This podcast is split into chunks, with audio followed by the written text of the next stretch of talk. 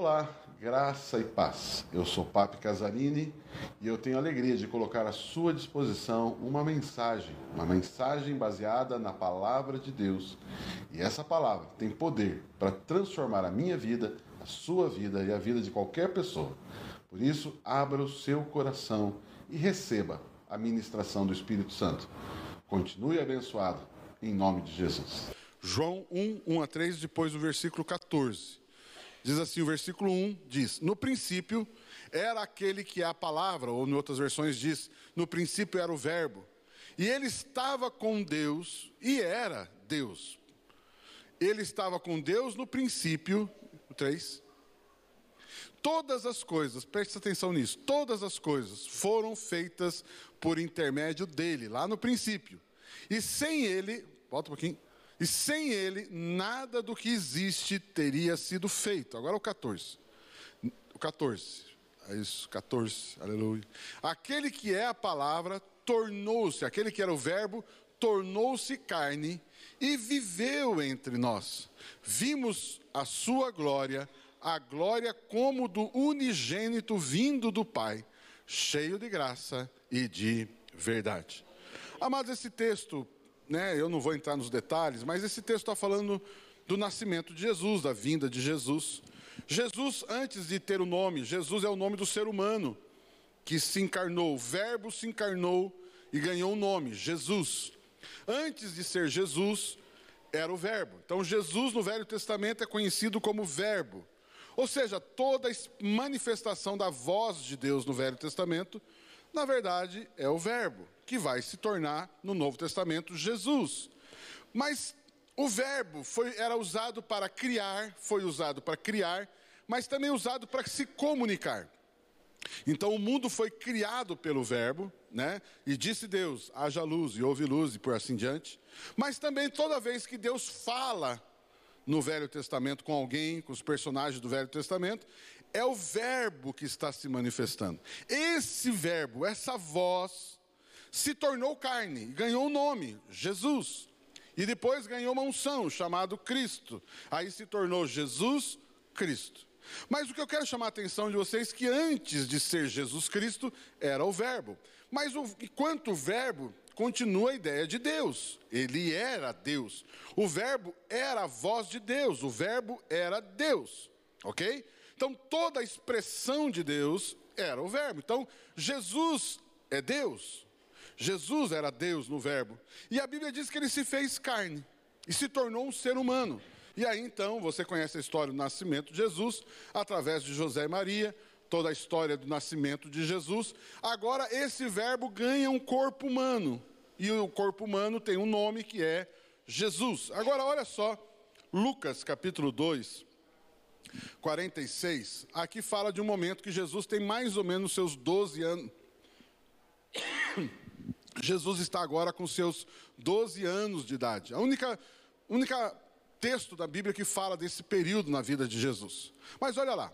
Depois de três dias, estava falando da festa, encontraram, aliás, depois de três dias procurando Jesus, porque Jesus havia se, é, se separado dos seus pais ali na comitiva da viagem, encontraram no templo, sentado entre os mestres, ouvindo-os fazendo-lhes perguntas. Próximo. Todos os que o ouviam ficavam maravilhados com o seu entendimento e com as suas respostas. Próximo. Quando os seus pais, José e Maria, o viram, ficaram perplexos. Sua mãe lhe disse: Filho, filho, por que você nos fez isto? Seu pai e eu estávamos aflitos à sua procura. E ele perguntou: por que vocês estavam me procurando? Não sabiam que eu deveria estar na casa de meu pai? E o último ali. Mas eles não compreenderam o que, ele, o que lhes dizia. Próximo. Então foi com eles para Nazaré, que era a cidade deles, e era-lhes obediente, outra versão diz, e era-lhes sujeito, submisso. Sua mãe, porém, guardava todas essas coisas em seu coração. Amados, então o que eu quero chamar a atenção é esse, essa pessoa, Jesus antes era o Verbo, era Deus, e ele teve que se tornar um ser humano. Como que isso aconteceu? Você vai encontrar um texto, não precisa abrir, mas está lá em, em Filipenses, que vai dizer assim: tendo em vós o mesmo sentimento, pensamento que houve em Cristo Jesus, que sendo na forma de Deus, não teve por usurpação ser igual a Deus, mas esvaziou-se, tomando a forma de homem, de servo, de homem. Então, esse texto também fala que o Deus, Criador dos céus e da terra, se transformou num homem. E como que isso aconteceu? Aqui mostra algo muito legal. A Bíblia diz que ele esvaziou-se. A palavra esvaziou-se no grego, né, é a mesma ideia que nós temos de esvaziar. Então, por exemplo, eu tenho um copo aqui cheio de água. Se eu entornar esse copo aqui, vai cair toda a água e eu posso ir até o final. Eu esvaziei o copo. Significa que todo o conteúdo do copo saiu do copo. A Bíblia diz que a Bíblia diz e a palavra é usada para isso que quando o verbo, o verbo se esvaziou e, e para se tornar homem. O que significa isso? Significa que Jesus, quando nasceu, Jesus nasceu como um ser humano como você e eu. Mas isso significa que ele se esvaziou da divindade. Tudo que ele tinha antes, enquanto verbo, ele se esvaziou. O que significa isso? Jesus perdeu, to, perdeu não, mas ele abriu mão de todo o conhecimento que ele tinha. Ou vocês acham que Jesus nasceu sabendo? Não. Eu fiquei ouvindo esse irmão, esse irmão tem um neném pequeno, e ele estava embalando seu, a sua menina no colo, pequenininha, e ele estava embalando ela no colo, e o Espírito Santo falou para ele: Você sabia que um dia José fez a mesma coisa? José certamente estava com Jesus no colo. E aquele bebê dormindo no colo do seu pai. Maria amamentou esse bebê. Mas esse bebê tinha sido Deus, mas agora não, não tem mais aquela. É um bebê. Você consegue imaginar? Você já passou por isso, né? Aqui as mães, aqui os pais sempre passaram por isso. Olha, desce daí. Desce. Oh, não, tira o dedo daí. Não, não pode. Olha.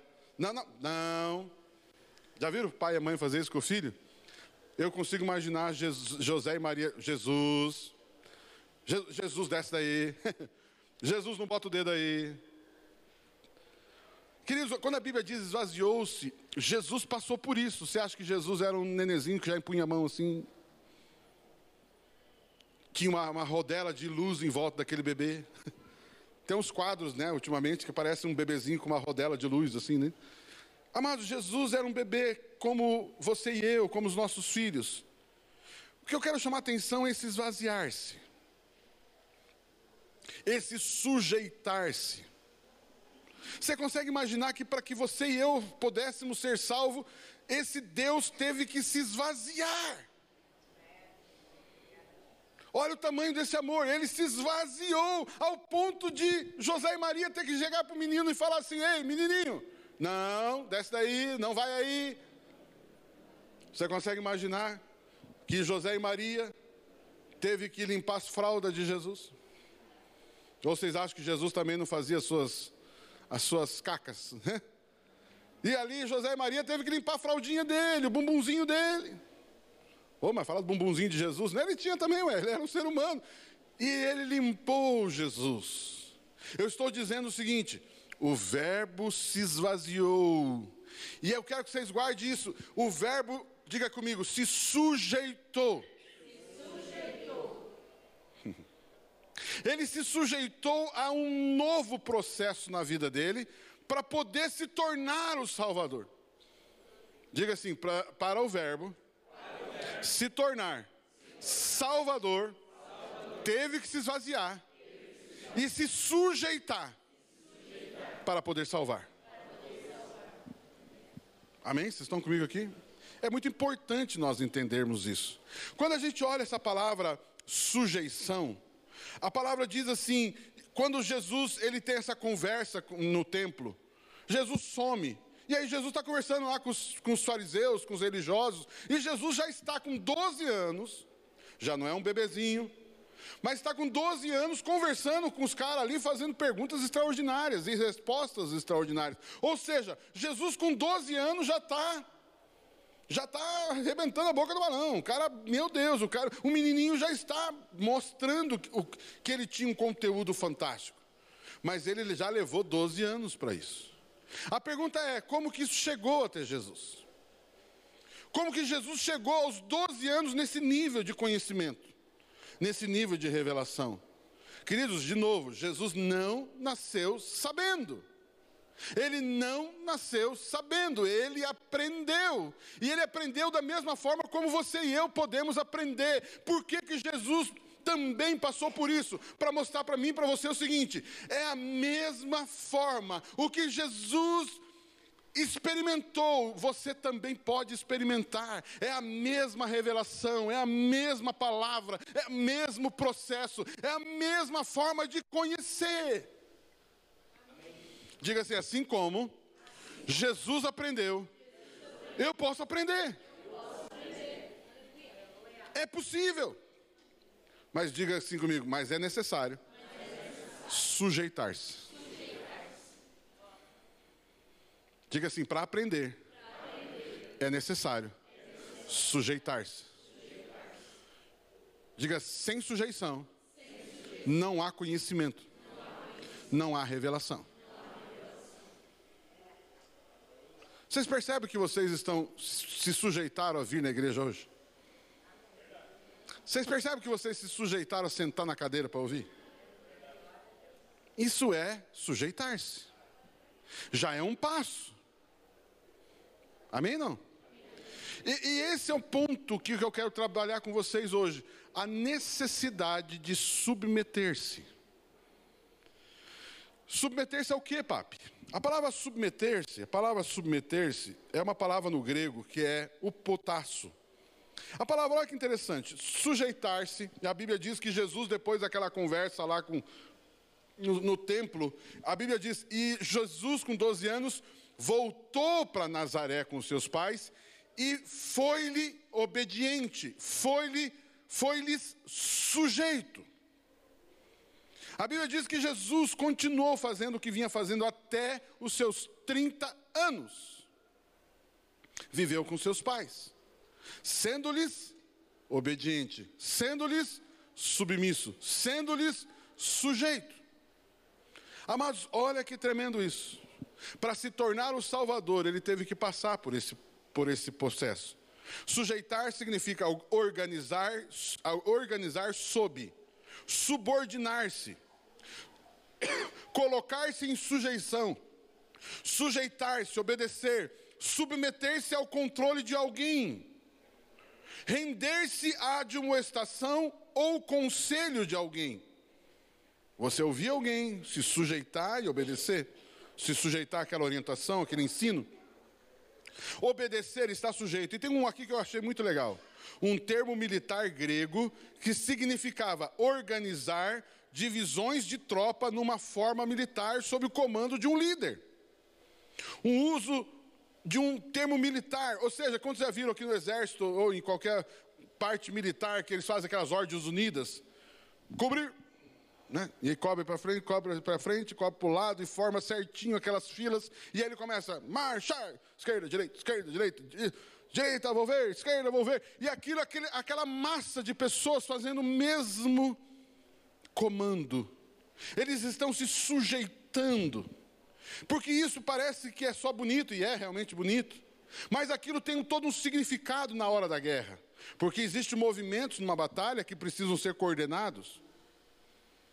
E se não aprender na hora ali do esquerda, existe um professor na, FATEM, na ETM, a FATEM antes era a ETM, um dos fundadores da FATEM, da ETM, chamava-se americano, chamava-se pastor Thomas Dawson. Thomas Dawson um dos fundadores, o que trouxe a ETM para nós. E ele era um americano ele lutou na guerra do Vietnã. Ele lutou na guerra do Vietnã. E ele, nas aulas dele, ele contava uma experiência que ele teve numa das batalhas que ele está no Vietnã. E o tenente dizia para eles assim: quando eu disser abaixa, abaixa, quando eu disser ande, ande. Quando eu disser fique quieto, fique quieto. Quando eu disser o que fizer, faça. E ali, numa das, das situações, eles estavam andando numa mata, e de repente o tenente, para! Todo mundo baixa! E ele abaixou e o colega dele não, não abaixou a tempo. De repente só escutou um. Um tiro bateu no rosto do colega, arrancou o rosto dele inteiro, a cabeça dele. E aí ele aprendeu, quando eu disser, abaixa. Sujeitar-se. Amados, essa sujeição, precisamos aprender a nos sujeitar, a, abraçar, a, a submeter-se. Aprender sobre sujeição a quê, papi? Eu e você, nós precisamos aprender a nos sujeitar a pessoas e a um processo. Existem algumas coisas que Deus quer fazer na sua vida que existe um processo. Existe um começo, meio e um fim no processo. E quando Deus nos apresenta o processo, para que você e eu tenhamos um bom resultado do, do processo, sem sujeição e submissão, não há como. Todo processo precisa de sujeição ou submissão, ou você se colocar sob o processo e você fazer parte de todos os detalhes do processo. Queridos, o que eu quero dizer de novo, voltando a Jesus, para que Jesus se tornasse o Salvador, e depois do texto que eu comecei, tendo o mesmo sentimento que houve em Cristo Jesus, que sendo a forma de Deus, não teve por usurpação ser a Deus, tá, tá, tá, tá, tá, tá, ele foi até morte, morte de cruz, pelo que Deus o ressuscitou, e lhe deu um nome que é sobre todo nome, para que todo joelho, toda língua confesse, todo joelho dobre, toda língua confessa que Ele é o Senhor.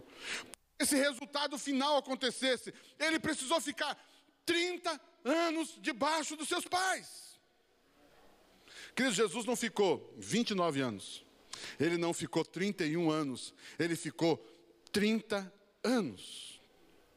Por que, papo, 30 anos? Porque é o processo. E Jesus foi fiel a pessoas, Jesus foi fiel ao processo, Jesus foi fiel ao tempo. Querido, se Deus diz que é um ano, vai ser um ano. Não vai ser nove meses, não vai ser onze meses e quinze dias, não vai ser doze meses, treze meses, é um ano. Tempo, pessoas, submisso a pessoas, submisso a processos, submisso a tempo. É muito importante. É muito importante. É muito importante esse entender esse conceito. Processo, diga assim, todo processo. Gera, transformação, maturidade, maturidade. e autoridade. Os processos vão trazer para mim, para você, eles vão gerar transformação. Eu gostei, tenho gostado muito de um conceito, já falamos tantas vezes sobre esse conceito e a gente vai aprendendo sempre coisas novas. A palavra dunamis, ou dunamis, que é a palavra poder na Bíblia, né? Poder, dinamite, poder, dunamis. Recebereis poder ao descer sobre vós, recebereis dunamis ao descer sobre vós. Mas eu gosto de um termo que é, tem sido usado agora. Dunamis é poder para transformação. Ou seja, aquele poder que tem, ele é, ele é poderoso para transformar qualquer coisa. Por exemplo, se você pegar uma, um pouco de gasolina você pegar um fósforo, aliás, e molhar uma cadeira como essa. Molhar de gasolina, pegar um fósforo e jogar nessa, nessa, nessa cadeira. Vai acontecer o que com a cadeira? Vai pegar fogo. E o poder dessa combustão vai gerar uma transformação, que é a destruição da cadeira. Percebe isso? Poder de transformação. E aqui o texto diz que submeter-se a pessoas, ao processo. Isso traz transformação. Isso vai trazer também maturidade. O que é maturidade? Maturidade entra de, de, também de ser maduro. Ou seja, você, por exemplo, tem uma árvore, né, tem lá uma, uma laranjeira, tem lá qualquer árvore de fruto, ela precisa chegar a uma transformação de flor, flor em fruto, e aquilo precisa amadurecer a tal ponto que você possa colher e comer. Se você comer antes, está meio azeda, amarga. Se você comer na hora certa, Está doce? Está agradável? Se você deixar muito tempo, daqui a pouco os passarinhos já comeram, né, Luiz? Os caqui lá, né? Os passarinhos já comeram, ou quem sabe já está um gosto, mas né? cai da árvore e apodrece. Existe um processo, maturidade. O que é maturidade? Aquilo acontece como deveria acontecer. Isso é maturidade. Aquilo que deveria estar acontecendo, está acontecendo. Aquela forma de pensar que deveria estar sendo uma forma de pensar, está acontecendo. Por isso que às vezes a gente olha pessoas conversando e você fala, meu Deus, mas por que esse pensamento? Por que essa afirmação? Por que essa situação? Significa pessoas que não passam por um processo de amadurecimento. E por quê? Porque talvez não houve um processo de submissão. Submissão ao quê? De novo, pessoas, processos e o tempo. Então isso é bastante importante. Isso é bastante aprender. Precisamos é algo a que nós precisamos aprender. Amados, quando a gente fala de de autoridade, maturidade e autoridade, autoridade é, é, o seguinte, né? Então, por exemplo, pegar aqui o, o Wagner aqui, né? Wagner, o Nicolas, os irmãos, eles têm uma escola aqui, o IMAF. Não é verdade? Hoje eles já estão conseguindo ensinar algumas coisas e várias coisas para os seus alunos, porque eles já têm autoridade, porque eles sabem tocar ao ponto de ensinar.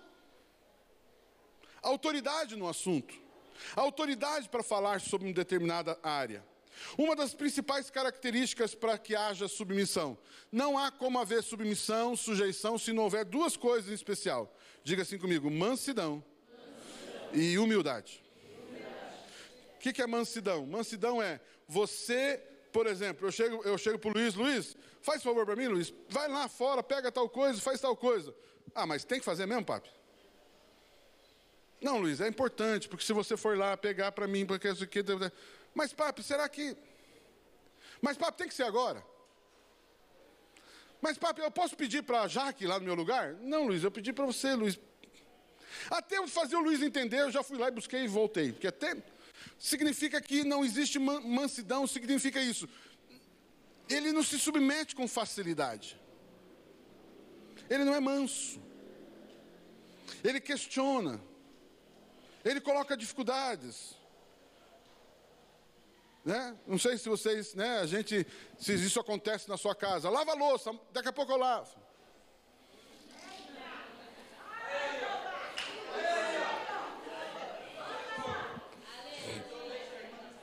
Depois eu lavo. Depois eu vou. Ah, mansidão, a Bíblia diz que Moisés era o homem mais manso que existiu. Tá certo que ele matou alguns, mas mais manso. Mas a Bíblia diz que Moisés é o mais manso. O que significa isso? Você é, é, é, é apto, pronto para, para dentro do processo. Sabe, a gente não tem que ficar gastando tempo demais explicando é fácil de entender. E humildade, o que significa humildade? Humildade significa, eu chego para o Luiz de novo e falo, Luiz, poderia ir lá fora para mim fazer tal coisa, tal... papi, mas se fizer de tal jeito é melhor. Luiz, é, teria como só ir lá buscar para mim, fazer tal coisa para mim? Não, mas veja bem, veja bem. Humildade significa obedeça sem discutir. Por mais que seja melhor do jeito que você pensa. Mas seja humilde, ué. Se ele quer que faça, eu vou fazer, ué.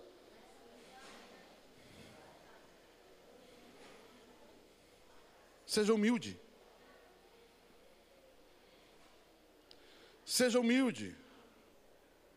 Humildade. A Bíblia diz: tende em vós o mesmo sentimento, pensamento que houve em Cristo Jesus, que considerou os outros superiores a si mesmo. Seja humilde. Sirva. Na aba nós temos um, uma brincadeira, não é brincadeira, mas é um, uma forma de explicar um conceito. Eu sou o terceiro.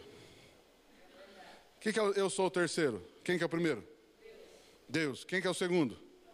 E quem que é o terceiro? Eu. Eu sou o terceiro. O outro é o mais importante. Existe aí uns conceitos bem demoniados que tem dito o seguinte: pense em você. Pense em você, porque se você pensar em você, você vai poder ajudar os outros. Não, não. Pense nos outros. Porque foi isso que Jesus ensinou. Então, entre o que Jesus ensinou e o que os outros ensinam, ficam. Não é verdade? Lembra a serpente? A serpente falou o que para Eva? É, boba, coma. Coma, porque Deus está escondendo algo de você. Você pode ganhar algo, você pode receber algo se você comer. Existe algo que está sendo privado a você. Pense em você. Pense em Deus, querido, em primeiro lugar. Pense no próximo em primeiro lugar. E deixa que Deus pense em você. Porque eu dizer para você, se Deus pede para você pensar em Deus e pensar no próximo, você acha que Ele não faz a mesma coisa? Deus, antes de pensar nele, Ele pensa em você. Esse é o princípio bíblico e não vai mudar. Céus e terra passarão. Querido, aqueles endemoniados que estão falando aí fora, daqui a pouco morre esse troço. E daqui a pouco muda e surge um outro endemoniado. Mas aquele endemoniado já vai se provar que estava mentindo, mas até ali já enganou uma boa parte do povo. Por isso Paulo fala: Eu temo que assim como a serpente enganou Eva, vocês sejam enganados. Aí Paulo fala: eu, eu, eu, oro para que vocês não se afastem da simplicidade, ah, da simplicidade que há em Cristo. Diga assim: viver em Cristo, É, simples. Mas diga assim: é simples para humilde. Para orgulhoso não é nada simples. Para soberbo não é nada simples. Submeter-se significa se sujeite. Porque se você se sujeita a alguém e entendendo o papel dela em Deus, você está sujeitando a Deus. Amém? Vocês estão comigo aqui? Agora diga assim comigo: mansidão, e humildade, se aprende. Não adianta pedir, Deus, dá-me humildade. humildade se aprende texto diz, né? Jesus disse: Aprendei de mim, que sou manso e humilde de coração. Aprendam. Aprendam. Aprendam. E para aprender precisa se sujeitar. Só acabou, né? É, é, é, eu, eu vi uma brincadeira também que eu achei interessante. Havia um pai andando numa estrada com o seu filho, o pai era cego. E o filho estava ali com o seu pai, o seu pai segurando no, no, no, ombro do filho, o filho dirigindo o pai, o pai cego. Daqui a pouco eles ouvem um barulho vindo de trás da estrada. Era um barulho parecido com um carroça, algum tipo de carro. E aí o pai olha e fala assim: está vindo uma carroça lá atrás? O filho olha para trás, sim, pai, está vindo. É uma carroça vazia, né? E, ele, e o filho, pai, mas como é que você sabe que é uma carroça vazia? Porque carroça vazia faz barulho. Você, quando é cheio de si mesmo, aliás, quando você é, é, é vazio, sem Deus, sem os conhecimentos, faz muito barulho. Mas enfim, eu achei interessante esse conceito. Mas, amados, nós precisamos deixar um legado e não um rastro. Deixar um legado, quando a gente fala legado, fala de algo positivo, não é verdade? Alguém trouxe uma história, estava eu e a Priscila assistindo um filme ontem, um documentário ontem, sobre um dos grandes jogadores do, do, da NBA no basquete americano né, já falecido, e ele deixou um legado na história da NBA. Ele deixa um estilo de jogar que até hoje se joga baseado num cara, baseado num jogador. E ele criou um estilo próprio que hoje se é utilizado na NBA e muito se usa na, na, na, no esporte por causa desse homem. Ele deixou um legado. Todo mundo homenageia. Até hoje os homens, os atuais jogadores lembram dele, homenageiam, querem copiar o modelo do cidadão. É um legado, mas existe a diferença entre legado e rastro. Quando a gente fala de um rastro, que significa isso? Geralmente rastro fala de destruição. Ou de algo que simplesmente passou uma, uma, deixou uma pegada, um carro passou, deixou aquele rastro na areia. Não um legado, deixou um rastro. Ou passou um grande furacão nos Estados Unidos, a gente vê muito isso, né? Passou um grande furacão e deixou um rastro, um rastro de destruição. Nós não deixamos um rastro, nós deixamos um legado. Amém? Vocês estão comigo aqui, não? Sujeição a um legado e não um rastro. Eu e você não estamos somente passando por aqui, estamos deixando um legado. Eu sei que um dia eu e Priscila não estaremos mais aqui. E aí o que vai acontecer? Nós queremos deixar um legado, se Deus permitir, uma marca, aonde as próximas gerações possam continuar. A aba veio para cá, ficou aqui, está aí, e a aba não tem nada a ver com o papo com a Priscila. Mas nós deixamos um legado. Queridos, deixe um legado. Mas para você deixar um legado, seja na igreja, seja na sua empresa, seja no mundo comercial, seja no mundo industrial, seja onde for, você deixar um legado para as pessoas. Você deixar um legado para os seus filhos, um legado para os seus netos. Estávamos conversando hoje, né, com o Luiz ali, né, sobre a importância dos avós, né? Deixar um legado. Deixar um legado para os filhos, para os netos. Uma marca. Existe um texto, está lá em João 17,4, por favor, 17,4, João 17,4. Quantos estão aqui sendo abençoados? Olha lá, Jesus disse lá: Eu te glorifiquei, a oração dele, eu te glorifiquei na terra, completando a obra que me destes para fazer. Queridos, quando Jesus disse essa frase, isso aqui é antes da cruz, Jesus ainda não tinha morrido na cruz. Como assim completei a obra que me deste se ele nem tinha morrido ainda? Que obra é essa? Olha o versículo 8 agora, 17, 8. Olha o 17, 8. Eu te glori... 8. Pois eu lhes transmiti as suas, as palavras que me deste. Qual é a obra que Jesus veio trazer na terra? Querido, Jesus veio trazer a palavra. Lembra, voltando lá no verbo, como é que Deus criou o mundo? Pela palavra. E o que, que ele veio trazer? Palavra. Diga assim: o meu maior legado, meu maior legado. não são obras, são as palavras que eu vou deixar registrado no coração das pessoas, da minha, gera, da minha próxima geração. O fulano falou isso, ele me ensinou isso, ele me disse isso, ele criou isso por palavras. Jesus diz: eu os e eu tenho lhes transmitido as palavras que me destes, e eles as receberam e verdadeiramente reconheceram que saí de ti e crerem e crerem que tu me enviastes. Amados, Jesus deu a palavra. Amados, nós precisamos nos sujeitar à palavra. Queridos, deixa eu entrar nesse ponto. Você e eu precisamos nos sujeitar à palavra de Deus. Ser submisso à palavra de Deus. Aleluia. Olha só, Tiago 1, 21. Vocês estão comigo aqui, não? Tiago 1, 21 diz lá, Tiago 1, 21. Portanto, livrem-se de toda impureza moral, da maldade que prevalece, e aceitem o quê? Humildemente o quê? A palavra implantada em vocês, o qual é? Queridos, sujeitem-se, submetam-se à palavra. Papo, como é que eu me sujeito a Deus? Sujeitando-se à Sua palavra. Como que eu sou submisso a Deus? Sendo submisso à Sua palavra. Uau!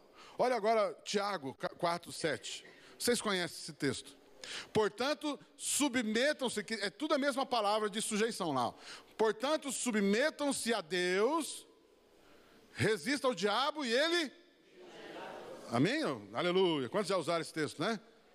Mas muita gente não usa ao contrário esse texto. Submetam-se ao diabo e resistam a Deus. Mas, mas, mas, na prática não é isso. O diabo chega e fala assim: você vai morrer. É verdade. É, eu só tenho dez, três meses de vida. Você está se sujeitando a diabo. Aí Deus chega e fala assim: Não, não vai morrer, eu já morri por você, você vai ser curado, eu já te dei a palavra. Mas será? Mas veja bem, eu já estou crendo, faz um mês que eu estou declarando nada acontece.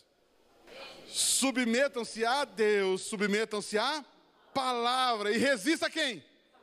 Ao diabo e às suas notícias, resista ao diabo e às suas palavras. Amados, o que é resistir ao diabo? Ei, em nome de Jesus, vai embora, vai embora, vai embora. Sai daqui, demônio. Você diz sai daqui, demônio, mas aceita os pensamentos dele.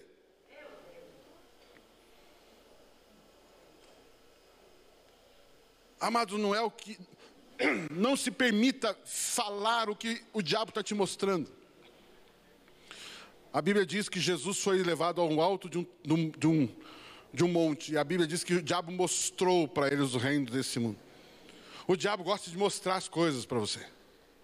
Ele gosta de mostrar, ou para te tentar, para te desviar de Deus, ele te mostra coisas. Ele te enche os olhos. Ele te mostra coisas. Ele te enche os olhos de coisas que não são verdadeiras, são falsas, são ilusórias, são queimar etapas.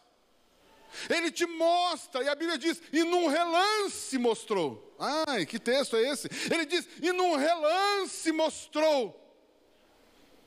De repente apareceu um filme de Hollywood na sua frente. Tudo isso eu te darei. Se prostrado, me, se sujeitar a mim. Se prostrado, me adorares. Em outras palavras, se você se submeter a mim. Mas eu não adoro o diabo, papi. Mas você se sujeita às palavras dele. Você se sujeita à visão dele. Mas como que você tem que fazer então, papi? Submetam-se a Deus. Troca a Deus, submeta-se à palavra. Amado, pare de ficar noticiando o que o diabo está fazendo. Pare de dizer o que o diabo está te mostrando. Pare de dizer o que a circunstância está te mostrando. Declare a palavra. Amém? Vocês estão comigo aqui? Não? E o que, que acontece com o diabo? E ele só existe uma forma do diabo fugir: submetendo-se a Deus, submetendo-se à palavra. Olha essa história também que legal, João 9, 6. Você conhece essa história, eu vou trabalhar um pouquinho ela aqui. Olha só, João 9, 6. João 9, 6. Aleluia. Vai glorificando. Olha lá, aleluia. Olha lá, tendo dito isso, cuspiu no chão, misturou terra com a saliva e aplicou-lhe aos olhos do homem cego. Próximo. Então disse-lhe: Vá, lavar-se no tanque de Siloé, que significa o enviado. E o homem foi, lavou-se e voltou vendo. Amados, os especialistas dizem que esse lugar que Jesus estava, perto, em relação ao tal do tanque de Siloé, era mais ou menos 1.800 metros. Você consegue imaginar Jesus pegar, fazer um guspe, já, já é uma cena esquisita. Dá-lhe uma guspida na mão. Devia ser o guspe, né? um guspão, guspão santo, né? porque é o de Jesus, né? Então é santo. Guspão santo, pega a terra, faz aquela lama, e a Bíblia diz e colocou nos dois olhos do cidadão. Eu vou fazer isso daqui a pouco lá fora. Se você quiser, a gente repete a cena. E ele faz isso, e ele fala o seguinte: um cego, para um cego, vá no tanque se lavar. Só que o tanque está longe. Quem manda um cego, sem que não enxerga, ir para um tanque? Ou ele sabia onde era, mas mesmo que sabia.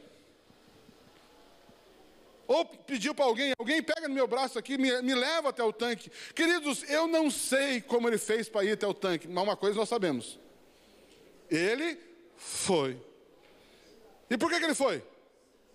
Submeteu-se ao que de Jesus? A palavra. Mas e por que, que não, durante o caminho não, não, não, não aconteceu a cura? Porque Jesus disse que era lá no tanque. Amém? Não? Queridos, ah, ah, às vezes você está andando com barro na cara. E parece que nada está acontecendo e ainda você está pagando mico. E todo mundo está vendo que você, além de ter crido nele, está passando micão. e ele está dizendo: submeta-se. É 1.800 metros? É 1.800 metros. É lá naquele tanque? É lá naquele tanque. Mas que tal que tinha uma bica de água no meio do caminho? Mas tem uma aguinha aqui, que tal? Já serve, não serve? Não, não, é lá no tanque. Por quê? Porque a palavra foi específica, vai naquele tanque. Falo, não falo, falo, não falo. Amados, o que tem que acontecer num determinado lugar é só num determinado lugar, não vai acontecer em outro. É um tempo. E o texto diz que ele foi. Agora pense comigo, tenta usar a sua imaginação santificada. Imagina a cena agora, chegou no tanque. Aí o cidadão vai lá no tanque, começa a lavar o rosto. Né? É? Sim ou não? Consegue imaginar a cena? Deixa eu fazer uma pergunta. Quando ele lavou o rosto, a Bíblia diz que ele voltou a ver. Consegue imaginar a cena que ele está agachado assim? Imagino eu. Quando ele voltou a ver, qual foi a primeira imagem que ele viu? Né? A dele, por quê? Ele viu a água, e provavelmente a água espelhando, a água espelha, ele viu quem? A ele. Amados, significa isso. Amados, Jesus quer mostrar quem nós somos. A nossa, nossa, a nossa cegueira não está no que está. No, a nossa problema de visão não é em que nós não conseguimos enxergar das circunstâncias, mas a gente não está conseguindo se enxergar. Eu não sou assim. Eu não sou esse. Não é assim que a Bíblia diz que eu sou. Amados, ele agora começa a se enxergar, e ele volta a enxergar, ele volta a ver, e ele começa a perceber quem ele é agora. A Bíblia diz que ele era cego de nascença, ele nunca tinha visto o rosto dele. Já pensou? Quer dizer que eu sou lindo assim? Eu não sabia. Ah. Ele viu o seu próprio rosto. Amados, Jesus quer mostrar para você quem você é. Você é mais forte que você imagina. Você é santo, você é justo, você pode, a tua palavra tem poder. Amém? Então, amados, aqui eu queria colocar essas ideias aqui nesse processo. Lavar-se. Siloé significa o enviado, a palavra, o texto lá mesmo diz. Ou seja, Jesus enviou o cego para ele mesmo. Jesus é o enviado. Deus enviou Jesus para nos salvar. Quando você vai até Jesus, você é, é, é curado, você volta a ver, você tem um conhecimento você volta a enxergar. Amados, entrou em contato com a palavra. É, a água também fala de palavra. Você e eu precisamos ir até a palavra, é ali que haverá cura. Amados, o tanque também fala de conhecimento. Essa semana também num curso ouvi essa, essa expressão. Amados, nós vamos, a, eu e você, nós só vamos até o limite do nosso conhecimento. A Bíblia diz que o nosso maior inimigo não é o diabo, nosso maior inimigo é a ignorância. A Bíblia diz: errais por não conhecer as Escrituras e nem o poder de Deus. Você não erra porque o diabo é nervoso. Você não erra porque o diabo é mau. Eu e você erramos porque não conhecemos as Escrituras. Então nós precisamos de conhecimento. Conhecimento, ter uma experiência com isso. O nosso padrão de vida é do tamanho do nosso conhecimento. A nossa vida financeira é do tamanho do nosso conhecimento. A nossa vida, o nosso casamento, muitas vezes é do tamanho do nosso conhecimento. Por isso nós precisamos nos sujeitar à palavra, nos sujeitar a Deus. Amém? Não? Amados, por isso eu quero dizer algo para você, meu irmão, se sujeite a todo dia ler a Bíblia. Amados, vá até as águas, se prostre diante da Bíblia Sagrada, leia a palavra de Deus, estude a palavra de Deus, sujeite-se a pessoas que estudam, que te ensinam a palavra de Deus. Amados, e Deus colocou estruturas, e a Bíblia diz que nós precisamos nos sujeitar a isso. Leia a palavra, diariamente leia a Bíblia, leia a palavra, ouça a palavra, dê um jeito. Amados, voltando à ideia do cego, eu não sei como ele fez para ir naquele tanque. Uma coisa eu sei, ele foi. Amados, olha as dificuldades de um cego para chegar naquele lugar. Queridos, ah, eu não posso, eu, eu, trabalho demais, eu, eu durmo de menos, eu fico muito cansado. E você dá mil e uma desculpa para não ler a Bíblia. Dá um jeito.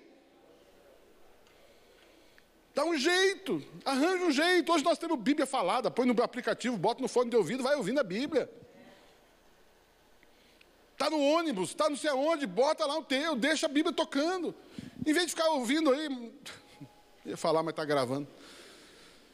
Em vez de ficar ouvindo esses cantor endemoniado, ouvindo aí uns caras endemoniados. Amados, ouça a palavra de Deus. Leia a Bíblia. Leia a Bíblia todo dia, submeta-se a esse processo. 2 Pedro 3,18, está aqui não? Lá 1 Pedro 3,18, já estou quase indo para o final aqui. 2 Pedro 3,18. Cresçam, porém, na e no conhecimento do nosso Senhor Salvador Jesus Cristo. A Ele seja a glória agora para todos sempre. Amém. Cresçam, perceba isso que tem um crescimento. Cresçam, amadureçam para que haja transformação, para que haja autoridade. Cresçam, avance. Devemos também nos sujeitar a outra coisa. Eu falei sujeitar-se aos processos, sujeitar-se aqui, eu falei a palavra de Deus, mas nós devemos nos sujeitar à igreja de Jesus e a seu processo de transformação, recebida e aplicada. Amados, Jesus deixou a igreja e é um processo.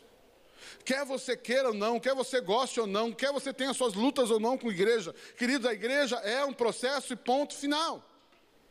E Jesus um dia vai buscar a igreja. Amém? Não? Vocês estão aqui comigo não? Olha, 1 Coríntios 14, 32. 1 Coríntios 14, 32. 1 Coríntios 14, 32. Aleluia, aleluia, glória, glória, aleluia. Olha lá, 1 Coríntios 14, 32. O espírito dos profetas. Só sujeita a quem? Tem profeta sozinho? O que significa isso? Eu sou profeta, eu sei o que eu estou falando. Não, se sujeita a outro profeta. Deixa outro profeta falar. Isso aí que você falou não é de Deus, não. Isso que você falou está fora. Isso que você falou não tem base bíblica. Meu irmão, isso é bife. Você comeu pizza ontem, saiu profetizando. Sujeite-se à palavra de Deus. Sujeite a outras pessoas. Ali não é o profeta, é. Esquece o profeta, o, o, a função específica. Você é pastor, sujeite-se ao pastor. Você é membro, sujeite ao seu colega. Sujeite-se. Submeta-se. Viva em grupo. O músico sujeite-se ao outro. De repente está te ouvindo, ô oh, meu, está desafinando. É assim, ô oh, meu, você está. Oh, você, você deu uma desafinada aí. Oh, aleluia. Não é verdade? Sujeite-se. Olha, o que, que eu estou fazendo que eu não consigo fazer? Sujeite-se. Mas se você vive sozinho, hum, amado, que tem de cantor que vive sozinho aí? Sabe por que não se sujeita? Mas sujeite-se. Sujeite-se. Amém? Estão comigo? Olha, olha Efésios 5, 21. Efésios 5, 21. Sujeite-se. Sujeite-se. Por temor a? Ah. Por temor a quem? Então, se você não se sujeita a outros, você não se sujeita a Cristo. Não, a Cristo eu amo. Né? Já pensou? Eu chego assim, eu chego para o Wagner aqui. Wagner, eu queria tanto que você fosse lá na minha casa jantar comigo. Aleluia. Só que é o seguinte, não pode levar a Ellen nem o Cris. Porque a Ellen não, não topo muito com a cara dela, não. Mas não. A olha, Wagner, você é um cara bacana, mas a Ellen já não dá certo. A Ellen vai atrapalhar a nossa conversa. O Cris não para. Amado, tem sentido Wagner ir numa casa dessa? Ter amizade com alguém que fala uma coisa dessa? Você tem uma amizade com alguém que não gosta da tua esposa. Ou vice-versa, você tem amizade com alguém que não gosta do teu marido. Meu Deus, aí, não, tudo é ruim, tudo é terrível. Vocês entendem isso? Agora imagine você chegar e falar assim: Jesus, eu te amo, mas a igreja não. Jesus, o Senhor é lindo, mas a sua igreja, vou te dizer, viu? o Senhor deixou uma turminha aí que é difícil de aguentar. Viu? Sabe o que significa isso? Soberba e arrogância. Eu não preciso da igreja, eu não preciso da igreja, eu não preciso da igreja. E Jesus diz: precisa sim. Porque dentro do meu processo, eu criei algo chamado igreja. Se você acha que aquela igreja não está muito boa, mude de igreja. Mas tem gente que vai ficar mudando a vida inteira de igreja. Só que o teu cabelo vai branquear, você vai ficar velho e você vai morrer e não alcançou o que Deus tinha para sua vida, porque você não se submete.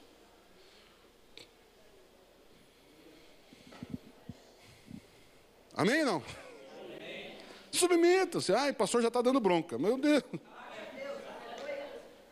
Agora olha esse texto aqui. Primeiro, eu já estou de verdade, agora quase acabando. 1 Coríntios 16.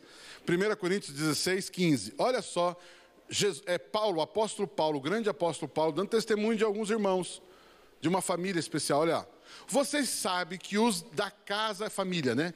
Vocês sabem que os da casa de Stefanas, olha que nome, é? Quem está grávida aí, quiser botar o nome do piazinho, Stefanas. Olha lá, os da casa de Stefanas foram o primeiro fruto da Caia que eles têm se dedicado?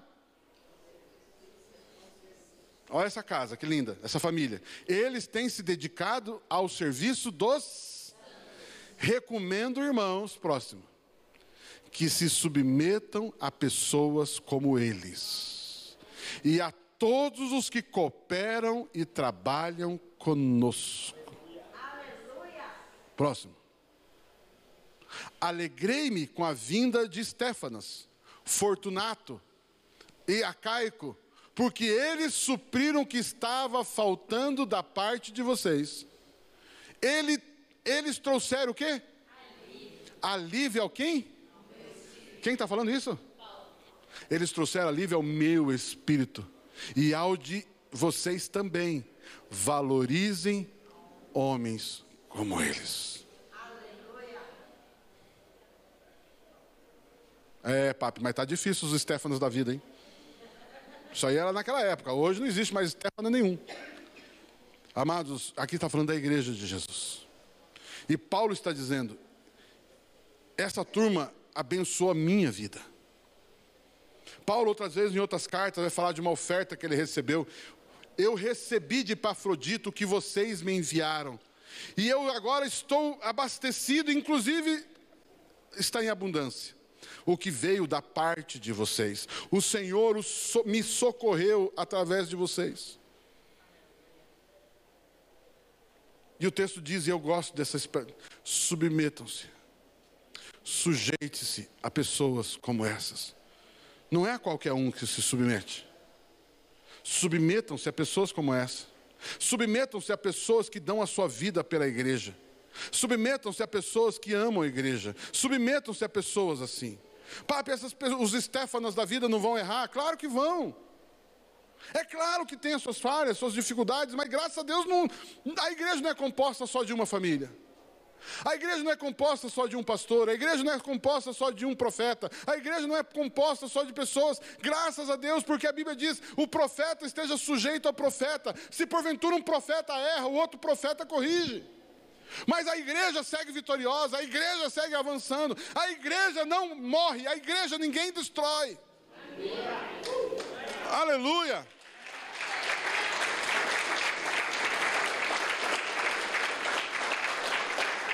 Às vezes você conversa com alguns irmãos assim, amados, nós temos que fazer um jejum, temos que fazer uma batalha espiritual, porque o governo atual, o governo não sei de onde, de tal país, quer destruir a igreja de Jesus. Sabe quando vai destruir a igreja de Jesus?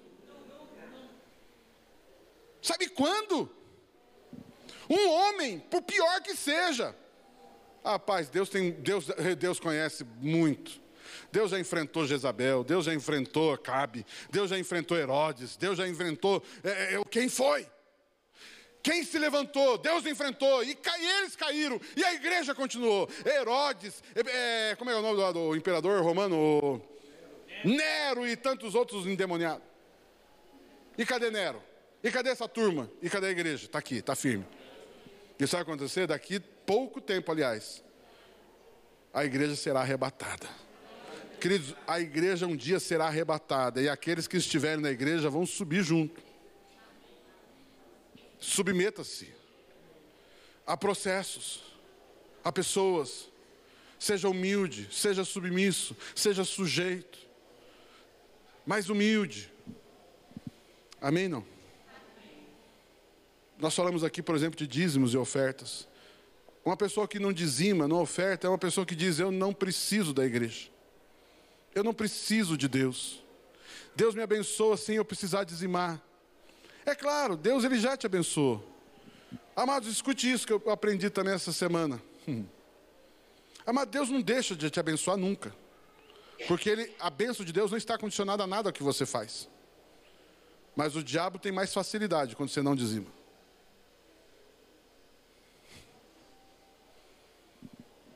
Você nunca deixará de ser abençoado porque você não dizima. Mas o diabo tem a vida facilitada quando você não dizima.